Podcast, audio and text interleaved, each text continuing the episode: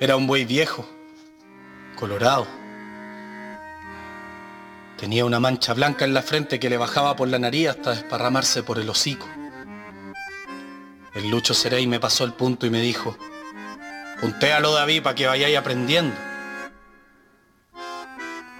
Apreté con fuerza el fierro y alcé el brazo. El bruto, como si supiera, como si fuera cristiano por la cresta, me clavó sus ojos vidriosos, como si llorara.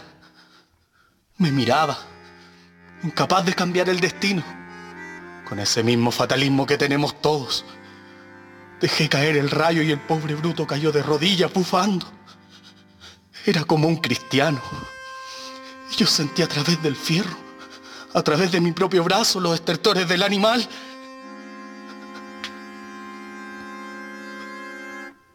¿Cómo podría olvidar uno el primer crimen que comete?